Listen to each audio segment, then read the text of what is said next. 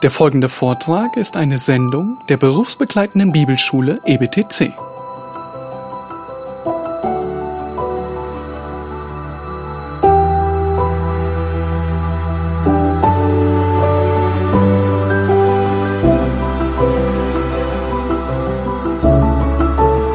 Wir beschäftigen uns zurzeit mit ein paar sehr tiefschürfenden und schwierigen Lehren der Schrift. Und am letzten Sonntag haben wir angefangen, uns mit der Frage zu befassen, für wen Christus gestorben ist. Und diese Studie betrifft das Wesen der Sühne.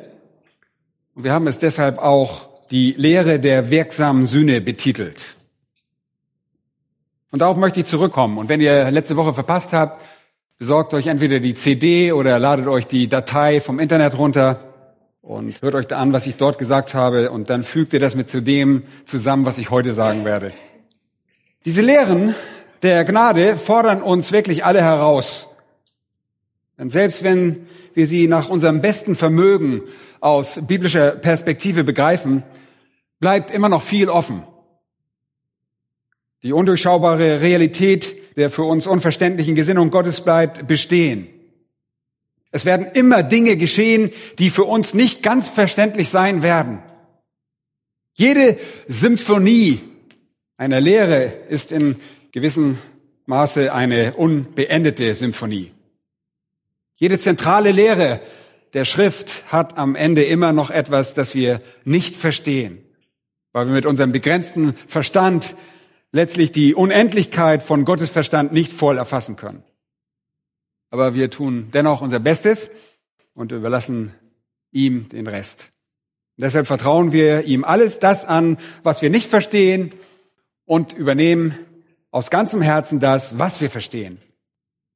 Die Lehre, bei der es um das Ausmaß des Sühneopfers geht, ist ganz gewiss einer dieser Lehren, die uns weit über die Grenzen dessen hinausführt, wo wir uns noch wohlfühlen. Sie strapaziert unseren Intellekt aufs Äußerste. Sie strapaziert unsere Theologie bis an die Grenzen unserer Toleranz. Und am Ende hinterlässt sie bei uns einige unverständliche Realitäten. Und so sollte das auch sein. Verwundert euch nicht. So sollte das sein. Da wir endlich sind und Gott unendlich.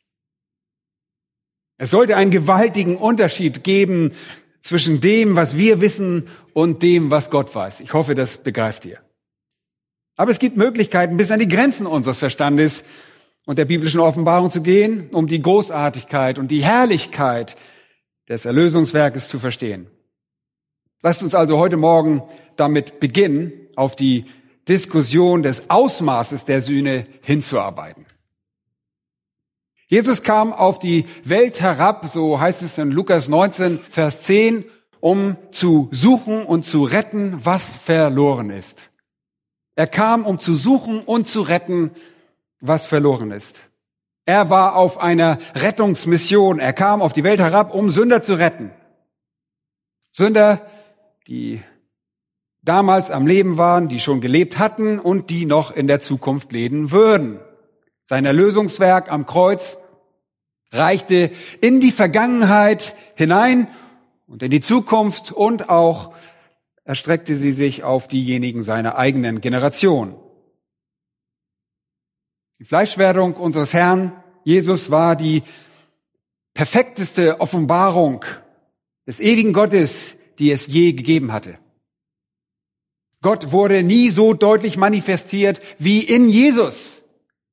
Das Wesen Gottes, der Charakter Gottes, die Absichten Gottes und der Wille Gottes wurden in Jesus, als er auf der Erde war, sichtbar. Und deshalb schlussfolgern wir, dass Gott von Natur aus ein Erretter ist. Der Apostel Paulus nennt ihn gerne Gott, unser Retter. Er ist seinem Wesen nach ein Erretter und deshalb kommt Jesus auf die Welt herab, um zu suchen und zu retten, was verloren war, um den Teil von Gottes Wesen auszufüllen, der die Hand ausstreckt, dem Sünder zu erlösen. Damit Gott Sünder retten kann, musste es ein Opfer geben. Ein Opfer, das den Lohn für deren Sünden zahlte. Jesus, der Gott ist, kam auf die Welt herab und nahm Menschengestalt an, um sich selbst als eben jenes Opfer darzubieten. Das zeugt von einem Akt unvorstellbarer Demut, unverdienter Gnade. Jesus starb am Kreuz nicht wirklich unter dem Zorn der Römer oder der Juden, sondern unter dem Zorn Gottes. Nicht durch die Pläne der Römer oder Juden, sondern durch Gottes Plan, der bereits vor Anbeginn der Welt vorherbestimmt war. Und Jesus trug den Zorn Gottes und die Trennung von Gott für Sünder, für alle Sünder, die jemals glauben würden. Und obwohl das für Christus ein Opfer war, war es ein befriedigender Akt, ein befriedigendes Opfer. Es war der Grund, aus dem er gekommen war, um dieses Opfer darzubringen, um Gottes Auserwählte freizukaufen, um seine Braut freizukaufen. Schlagt bitte eure Bibeln einmal bei Jesaja Kapitel 53 auf. Das ist wirklich ein guter Ausgangspunkt, um uns mit dem Opfer Christi zu befassen.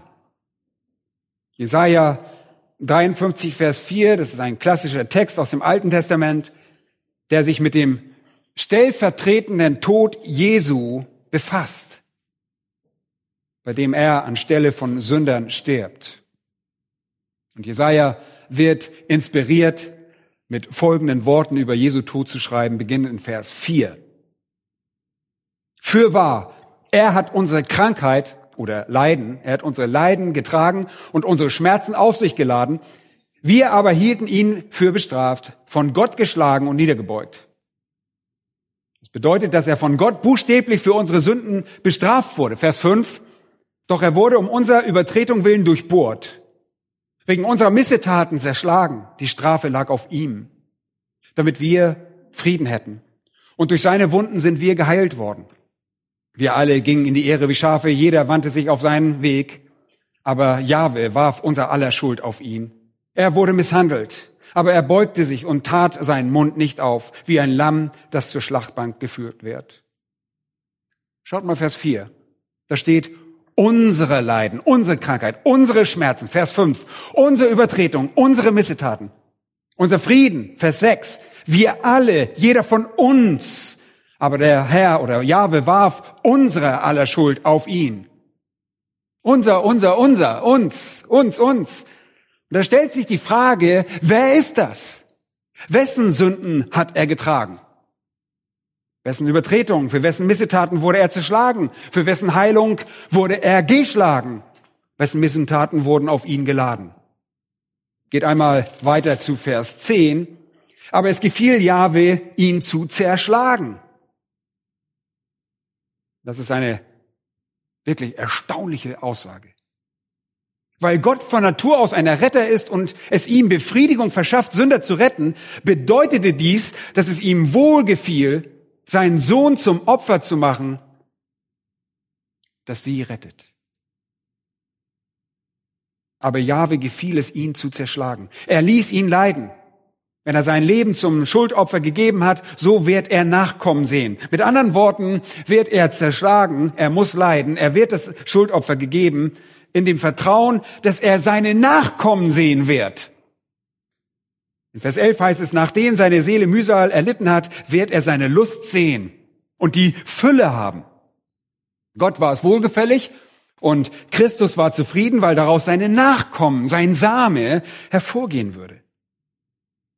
Und dann am Ende von Vers 11 heißt es dann, mein Knecht, damit ist der Messias gemeint, wird viele gerecht machen und ihre Sünden wird er tragen.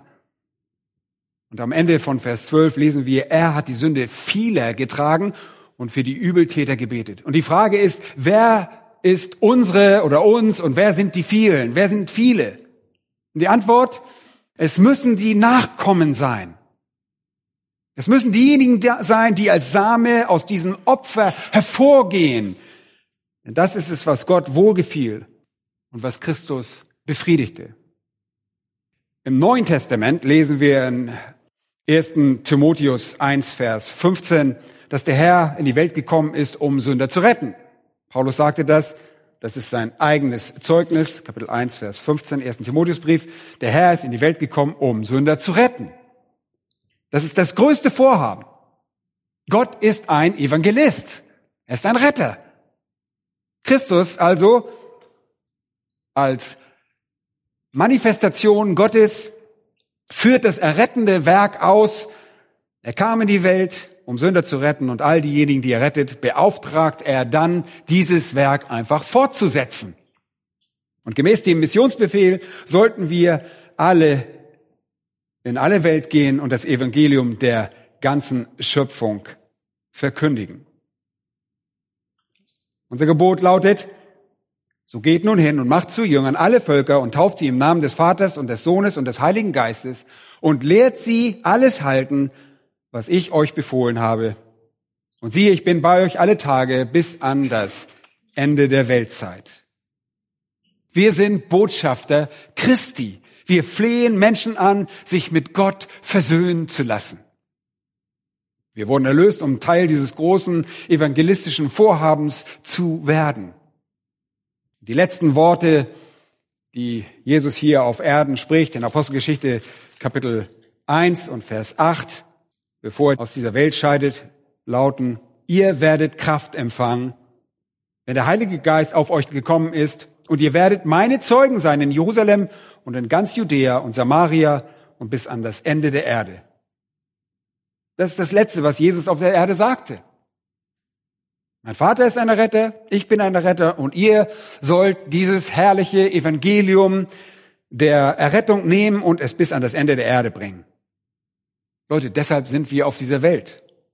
Alles andere ist sekundär, alles andere ist in der Gemeinde dem untergeordnet, alles andere ist in gewisser Weise weniger wichtig und wir wollen nichts tun, dass das in irgendeiner Art und Weise schmälert. Deshalb ist es immer noch absolut konsequent, wenn wir die Lehre der souveränen Auserwählung und die Lehre der absoluten Unfähigkeit und Widerwilligkeit des Menschen lehren. Und auch die Lehre über das Ausmaß des Sühneopfers steht unserer Aufgabe als Gemeinde nicht im Wege. Sicherlich werden wir im Himmel besser anbeten, wir werden im Himmel besser dienen und auch einander wahrscheinlich besser lieben, als wir das hier tun. Aber eins werden wir nicht tun. Wir werden niemanden evangelisieren. Denn Sünder werden nicht dort sein. Und Gott, der durch die Augen von Jeremia weint und Jesus, der mit seinen eigenen Augen wegen der Verlorenen in Jerusalem weint, ruft uns dazu auf, die Unbußfertigen zu beklagen und mit unseren Tränen gewissermaßen Samen zur Aussaat zu tragen. Gott weint wegen der Unbußfertigen. Gott weint wegen der Ungläubigen. Und er hat keine Freude am Tod der Bösen. Und er lässt einen legitimen und echten Aufruf an Sünder ergehen und auf der ganzen Welt verlauten, sowohl aus den Seiten der Schrift heraus, als auch aus dem Mund seiner Gläubigen, die ausziehen, um diese Botschaft zu verbreiten. Dieses evangelistische Gebot definiert die Aufgabe der Gemeinde in dieser Welt.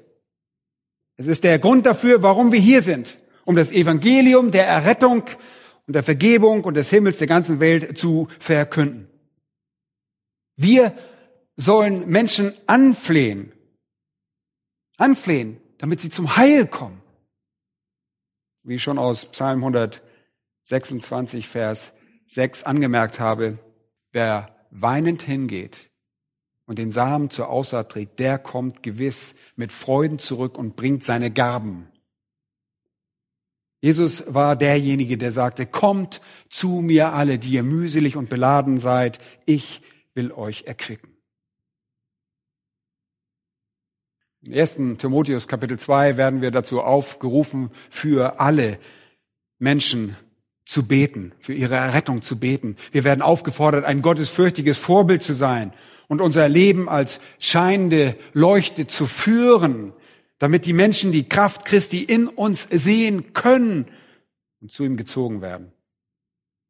Wenn wir den Namen Christi anrufen, sollten wir wie er sein. Wir werden aufgerufen, das Evangelium zu verkünden und uns nie des Evangeliums Jesu Christi zu schämen. Warum nicht? Denn es ist die Kraft Gottes, die selig macht. Wir werden aufgefordert, es den Juden und Griechen gleichermaßen zu verkündigen. Das ist ein legitimes Angebot, ein echtes Angebot. Und jeder Sünder auf dem Planeten ist für seine Reaktion auf dieses Angebot selbst verantwortlich.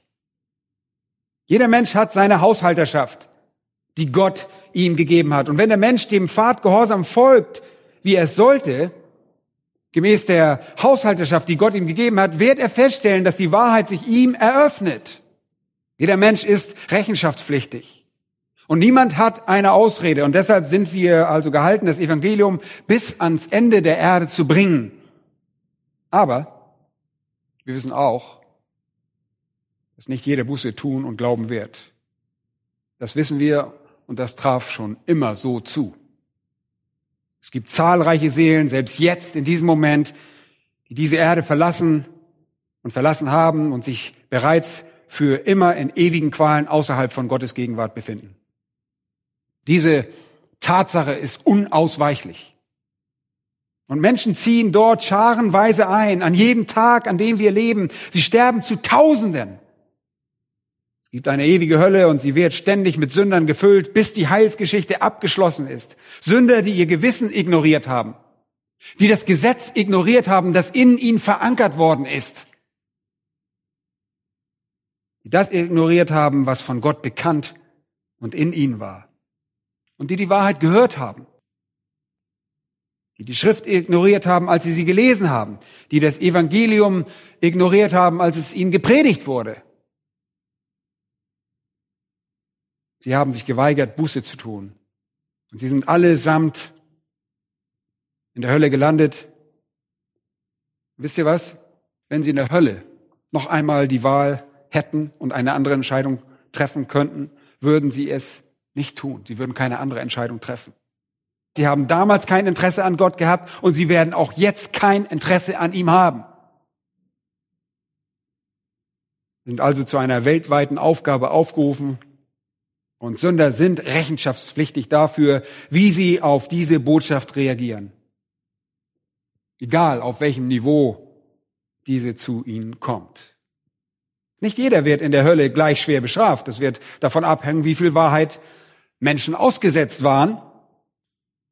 Deshalb sagen wir immer, Wahrheit ist sehr gefährlich. Je mehr Wahrheit ihr ausgesetzt seid, umso größer ist eure Schuld. Je größer eure Schuld ist, umso größer auch eure Strafe.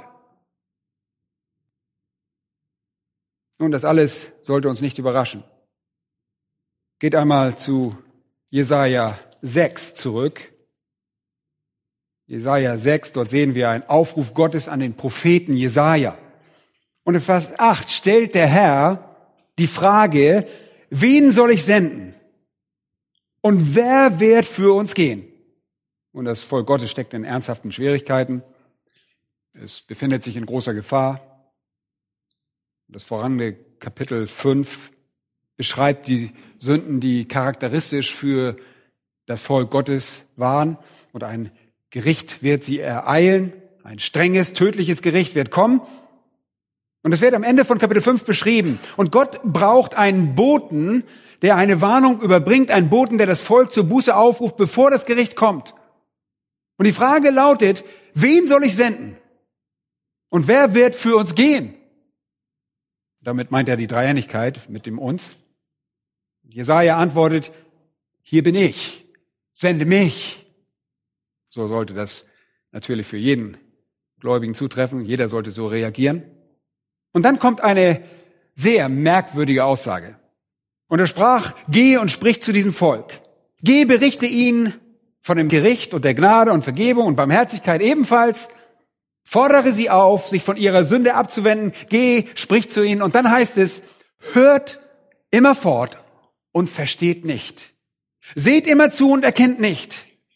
Mache das Herz dieses Volkes unempfänglich und mache seine Ohren schwer und verklebe seine Augen, damit es mit seinen Augen nicht sieht, mit seinen Ohren nicht hört und damit sein Herz nicht zur Einsicht kommt und es sich nicht bekehrt und für sich Heilung findet. Dieser Text wird übrigens auch im Neuen Testament mehrfach zitiert, weil er die Sturheit einer ungläubigen Gesellschaft, besonders Israels, definiert. Er sagt zu Jesaja im Prinzip, du sollst wissen, dass sie zwar hören, aber nicht verstehen werden. Sie werden sehen, aber nicht begreifen. Sie werden unempfänglich sein, schwerhörig und mit getrübtem Sehvermögen. Sie werden es nicht kapieren. Sie werden nicht umkehren, keine Buße tun. Sie werden nicht geheilt werden. Du sollst wissen, dass das so ist, wenn du dorthin gehst. Und Vers 11 stellt er dann die richtige Frage. Wie lange, Herr? Wie lange soll ich das tun? Ich meine, warum sollte ich das über lange Zeit tun? Wie lange sollte ich das überhaupt tun? Vielleicht ein paar Wochen? Nein. Mach einfach weiter und dann schreibt der Text, bis die Städte verwüstet liegen, so dass niemand mehr darin wohnt und die Häuser menschenleer sein werden und das Land in eine Einöde verwandelt ist. Denn Jahwe wird die Menschen weit wegführen und die Verödung inmitten des Landes wird groß sein. Mach einfach weiter. Bis das Land in eine Einöde verwandelt ist, bis niemand mehr da ist, der das tun könnte. Verkündige einfach immer weiter, immer weiter. Und ihr fragt jetzt möglicherweise, einen Moment mal, das scheint irgendwie völlig unergiebig zu sein. Das ist ja gar nicht effektiv. Nein, der Schlüssel steckt in Vers 13. Und bleibt noch ein Zehntel darin, so fällt auch dieses wiederum der Vertilgung anheim. Aber wie die Terebinte und die Eiche beim Fällen doch noch ihren Wurzelstock behalten, so bleibt ein heiliger Same als Wurzelstock. Es gibt eine Gruppe. Es gibt einen Überrest. Wir kennen die Lehre von dem Überrest. Es gibt einen Samen. Und das ist derselbe Same, den der Messias in Jesaja 53 gesehen hat. Und er konnte seinen Samen sehen und seine Seele war zufrieden. Glaubt ihr, Gott ist sich im Unklaren darüber, wer errettet wird? Glaubt ihr, Gott weiß das nicht? Er ist sich nicht im Unklaren. Er weiß Bescheid. Er weiß, dass es nur wenige sein werden. Er weiß, dass es einen Überrest gibt. Er weiß, dass es nur ein Teil sein wird, ein heiliger Same. Und das Wort heilig bedeutet abgesondert, ein abgesonderter Same. Wir ziehen also aus, wie einst ein Jesaja es tat. Wir ziehen in die Welt aus mit dem Evangelium und wir wissen, wir wissen, dass die meisten nicht glauben werden. Und wir könnten sehr entmutigt sein und sagen, oh, wie lange sollen wir das eigentlich noch tun? Und der Herr sagt, macht einfach weiter, macht einfach weiter, weil es dort draußen einen Samen gibt, der bereits als heilig vorgesehen ist. Sie sind bereits Teil von Gottes Plan und sie sind bereits für Gott abgesondert. Sie sind die Auserwählten, die das Evangelium hören und dann daraufhin Buße tun werden und glauben werden. Erinnert ihr euch an Apostelgeschichte, Kapitel 13, Vers 48? Wunderbarer Vers, der das ausdrückt. Als die Heiden hörten, heißt es dort, wurden sie froh und priesen das Wort des Herrn und alle wurden gläubig, die zum ewigen Leben bestimmt waren. Alle, die zum ewigen Leben bestimmt waren, wurden gläubig. Es gibt einen Überrest. Es gibt ein Volk, das zum ewigen Leben bestimmt ist. In Apostelgeschichte 18, als der Herr dem Paulus in einer Vision begegnet, sagte der Herr, fürchte dich nicht, sondern rede und schweige nicht, denn ich bin mit dir und niemand soll sich unterstehen, dir zu schaden. Hört gut zu jetzt, denn ich habe ein großes Volk in dieser Stadt. Das wünschen wir, dass wir das auch mal hören können, oder? Diese Menschen waren noch nicht bekehrt. Sie waren noch nicht neu geboren. Er sagt, geh dorthin, verkündige, denn viele von meinem heiligen Samen sind bereits dort. Sie warten nur darauf, es zu hören. Sie warten nur darauf, das Wort Gottes zu hören. Wer wird also glauben? Wer wird unserem Glauben, fragt Jesaja. Wer wird durch die Verkündigung des Evangeliums errettet werden? Alle Menschen sind rechenschaftspflichtig. Das Angebot ist legitim. Aber wer wird errettet werden? Und das bringt uns zu unserer Betrachtung der Lehre der wirksamen Sühne oder der begrenzten Sühne oder der spezifischen Sühne oder der besonderen Sühne, alles verschiedene Namen dafür. Wir wissen das bereits, wer glauben und wer rettet werden wird. Wir haben gerade unsere Predigt über die Lehre der absoluten Unfähigkeit beendet. Und diese Lehre besagt, dass kein Sünder aus eigener Kraft oder eigenen Willen nach Gott suchen kann. Kein Sünder wird von sich aus nach Wahrheit streben. Keiner wird Versöhnung suchen. Keiner wird zum Heil finden. Er wird es nicht. Warum? Weil er nicht dazu fähig ist. Sein geistlich toter Zustand in der Sünde macht das unmöglich. Die einzigen, die kommen können, sind deshalb diejenigen, denen Gott leben, den Gott Licht, Verständnis, Buße und Glauben gewährt. Wir haben auch gelernt, dass diejenigen, denen Gott das gewährt, die sind, die er dazu erwählt hat. Gott wählt aus, wen er erretten wird, und Gott errettet, wen er auserwählt hat. Rettung kommt also eindeutig, ganz allein von Gott. Sie ist sein heiliger Same, sein heiliger Nachkomme. Um es mit den Worten von Jesaja 53 nochmal zu sagen. Es ist sein Volk, das bereits identifiziert, das er bereits identifiziert hat. Es ist sein Volk, das erkennt. Ihre Rettung geschieht nicht aus ihren eigenen Willen, sondern im Einklang damit, da ihr Wille durch die Kraft Gottes verändert wird. Es geschieht nicht gegen ihren Willen, sondern Gott ändert ihren Willen, dass sie damit einverstanden sind, dass sie glauben. Und das wiederum wirft die Frage auf, für wen Christus gestorben ist. Für wen ist er gestorben? Letztes Mal haben wir gesagt, dass die meisten Menschen in der Gemeinde glauben, dass Jesus für jeden potenziell gestorben ist. Das ist die weit verbreitete Meinung im Evangelikalismus heute.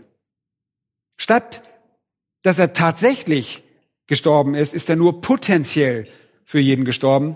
Sein Opfer ist quasi irgendwo da draußen. Man kann es annehmen, wenn man will oder auch nicht. Er ist also potenziell für jeden gestorben, statt für irgendjemand tatsächlich oder wirksam gestorben zu sein. Und deshalb hängt die Wirksamkeit seines Opfers davon ab, dass der Sünder sich entscheidet, das Sühneopfer Jesu Christi in seinem Namen zu einem tatsächlichen Opfer für sich selbst zu machen. Und wenn der Sünder niemals glaubt, wenn er sich entscheidet, Christus niemals anzunehmen, dann bleibt der Tod Christi eben nur ein unerfülltes Potenzial. Leute, diejenigen, die das glauben, glauben, dass das Sühneopfer in ihrer Wirksamkeit begrenzt ist. Sie sagen zwar, sie glauben nicht an begrenzte Sühne, aber das ist nicht wahr. Sie glauben an ein Sühneopfer, das in seiner Kraft begrenzt ist, das in seiner Wirksamkeit eingeschränkt ist, das in seinem Einfluss durch den Willen des Sünders eingeschränkt ist. Und das, ihr Lieben, ist ein sehr begrenztes Sühneopfer. Sie glauben, dass es in seinem Ausmaß unbegrenzt ist, dass es sich auf die ganze menschliche Rasse erstreckt, auf jeden Einzelnen, aber in seiner Wirkung letztlich eingeschränkt ist. Die Bibel, ihr Lieben, lehrt genau das Gegenteil. Absolutes Gegenteil. Das Sühneopfer Christi ist in seinem Ausmaß auf jene begrenzt, die Gott auserwählt und errettet.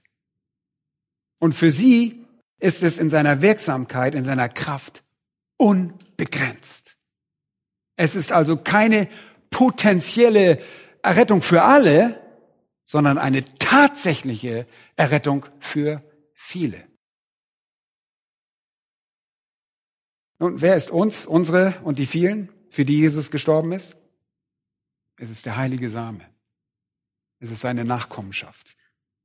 Es sind die heiligen Nachkommen. Es sind die vom Vater Erwählten. Es ist die Braut des Sohnes. Und das verändert alles. Wenn ihr glaubt, dass es die Art von potenzieller Sühne auf der Welt gibt und ihr Sünder nur davon überzeugen müsst, sie anzunehmen, Leute, dann bringt das eine ganz neue Evangelisationsmethode hervor.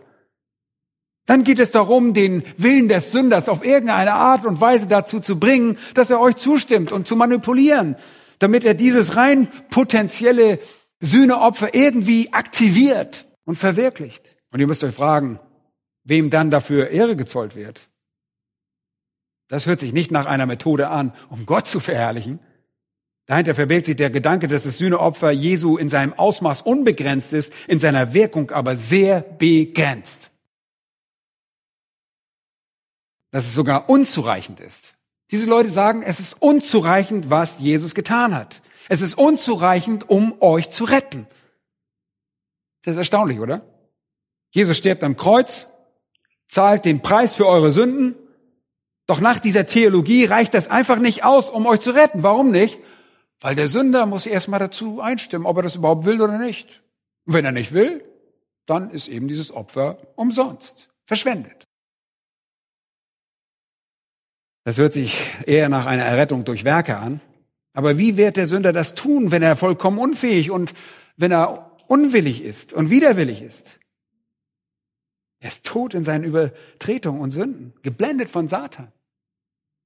Nein, wir wissen, dass nicht jeder errettet wird. Das Sühneopfer ist in seinem Ausmaß begrenzt. Wir lieben die Begrenzung, kommt nicht vom Menschen, sondern von Gott. Ich weiß, dass es manchmal schwer zu akzeptieren ist, aber er hat es getan. Denn es gibt eine Hölle und die meisten Menschen die auf dieser Erde sind, landen dort. Und so ist es. Und die wirklich harte Lehre ist wirklich die Lehre der ewigen Bestrafung. Das ist die harte Lehre. Wenn es keine Hölle gäbe, müssten wir diese Themen nicht einmal diskutieren. Dann wäre das alles rein akademisch hier. Aber es ist Gott, der entschieden hat, wen er retten wird. Und er hat diese Menschen vor Anbeginn der Welt auserwählt. Und lass uns kurz die Schrift betrachten und ansehen, wie das Ganze zu verstehen ist. Dafür müssen wir uns ein paar Begriffe ansehen. Das zunächst das Wort Welt. Viele kommen und sagen, Moment mal, was ist mit der Welt? Wir haben das Wort Welt gehört und wenn wir das hören, denken wir, das bedeutet immer jeder. Das ist jeder, der je gelebt hat. Leute, das ist nicht biblisch. In Johannes 1, 9 heißt es, das wahre Licht, welches jeden Menschen erleuchtet, sollte in die Welt kommen. Was bedeutet das? Was bedeutet in die Welt zu kommen? Bedeutet das, er, er kam zu jedem menschlichen Wesen auf dem Angesicht der Erde, zu jedem einzelnen Wesen? Nein. Es bedeutet einfach, er kam in menschliche Gefilde. Er kam in die Welt. Er war in menschlichen Gefilden. Und die Welt ist durch ihn geworden und die Welt erkannte ihn nicht. Und die Welt ist hier nur ein Ausdruck für Menschheit, die geschaffene Welt. Er war in der Welt Gott in Menschengestalt. Und da steht nichts darüber, dass jedes einzelne Individuum auf dem Planeten notwendigerweise darin inbegriffen ist. Ihr seht hier also das Wort Welt, das sofort näher bestimmt werden muss. Johannes 1,29 heißt es, am folgenden Tag sieht Johannes Jesus auf sich zukommen und spricht, siehe das Lamm Gottes, das die Sünde der Welt hinwegnimmt. Auch das müssen wir sofort näher bestimmen, oder? Müssen wir sofort tun. Wenn er die Sünden der Welt hinwegnahm, dann würde das was bedeuten? Dann wäre jeder gerettet, wenn das alle meint. Dann wären alle Sünden aller Menschen weggenommen. Wir müssen also das Wort Welt sofort näher bestimmen. Und wie erläutert man das näher? Er kam in diese menschlichen Gefilde. Er kam in diese Schöpfungsordnung. Er kam zur Menschheit, um Sünden hinwegzunehmen. Das ist der Sinn. Und in der Zukunft wird die Sünde natürlich im Neuen Testament und auf der neuen Erde vollkommen hinweggenommen sein. Das wissen wir. Aber ihr werdet bemerken, dass das ganz klar begrenzt ist. Er kam nicht, um die Sünden von jedermann hinwegzunehmen. Das stimmt nicht. Geht einmal zu Vers 11 zurück. Er kam in sein Eigentum und die Seinen nahmen ihn nicht auf. Vers 12, allen aber, die ihn aufnahmen, denen gab er das Anrecht, Kinder Gottes zu werden, denen, die an seinen Namen glauben. Und das Hinwegnehmen der Sünde wird also näher bestimmt durch die an seinen Namen glauben. Sie waren die einzigen, die ein Recht darauf hatten, Vergebung zu erfahren und Kinder Gottes zu werden. Welt ist also nur ein generischer, ein allgemeiner Begriff und bedeutet Menschheit oder Schöpfungsordnung. Und er muss immer näher bestimmt werden. Dann zwei Kapitel weiter, Johannes 3, Vers 16, das ist auch ein sehr bekannter Vers, der angeführt wird dafür. Denn so sehr hat Gott die Welt geliebt. Was bedeutet das? Die Menschheit bedeutet die Menschheit, dass er seinen eingeborenen Sohn gab, damit jeder, der an ihn glaubt, nicht verloren geht, sondern ewiges Leben hat. Denn Gott hat seinen Sohn nicht in die Welt gesandt, damit er die Welt richte, sondern damit die Welt durch ihn gerettet werde. Ihr wisst sofort, dass das Wort Welt näher bestimmt werden muss. Wenn ihr das nicht tut, dann werden wir hier alle als Universalisten enden, wo jeder errettet wird. Und wir wissen, dass es nicht wahr sein kann. Warum? Weil es eine Hölle gibt, weil es ein Gericht gibt. In Kapitel 3 geht es einfach darum, dass Gott die Menschheit liebte. Und das stimmt, er hat alle Menschen aus allen Stämmen und aus allen Sprachen und allen Nationen geliebt. Er hat geliebt und auf eine sehr allgemeine Weise erweist er seine Liebe durch allgemeine Gnade und durch das Angebot des Evangeliums erweist er seine große Barmherzigkeit. Aber seine errettende Liebe für die Welt ist begrenzt auf jene, die glauben. So geht es aus dem Vers deutlich hervor. Dann in Johannes 4, 4, 42 ist dasselbe. Dort heißt es, nun glauben wir nicht mehr um deiner Rede willen. Wir haben selbst gehört und erkannt, dass dieser wahrhaftig der Retter der Welt, der Christus ist. Dort steht nicht, dass er der potenzielle Retter der Welt ist, sondern dass er der Retter der Welt ist. Er ist der Retter der Welt ohne jede Einschränkung. Also muss das Wort Welt näher bestimmt werden.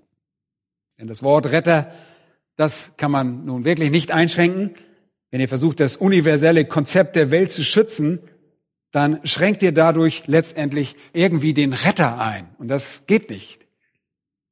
Das sagt dann was aus. Entweder schränkt ihr die Wirksamkeit des erlösenden Werkes Christi ein, oder Ihr schränkt dessen Ausmaß ein. Eins von beiden.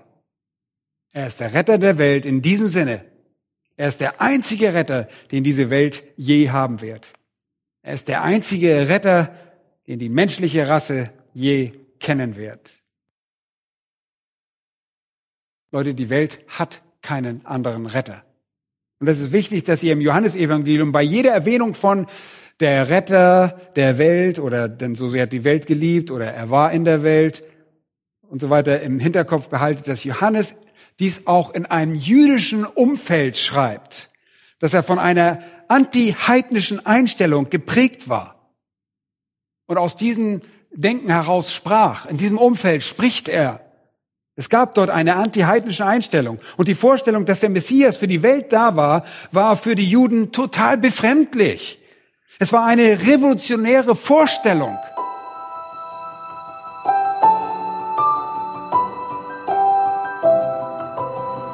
Diese Sendung war von der berufsbegleitenden Bibelschule EBTC. Unser Ziel ist, Jünger fürs Leben zuzurüsten, um der Gemeinde Christi zu dienen. Weitere Beiträge, Bücher und Informationen findest du auf ebtc.org.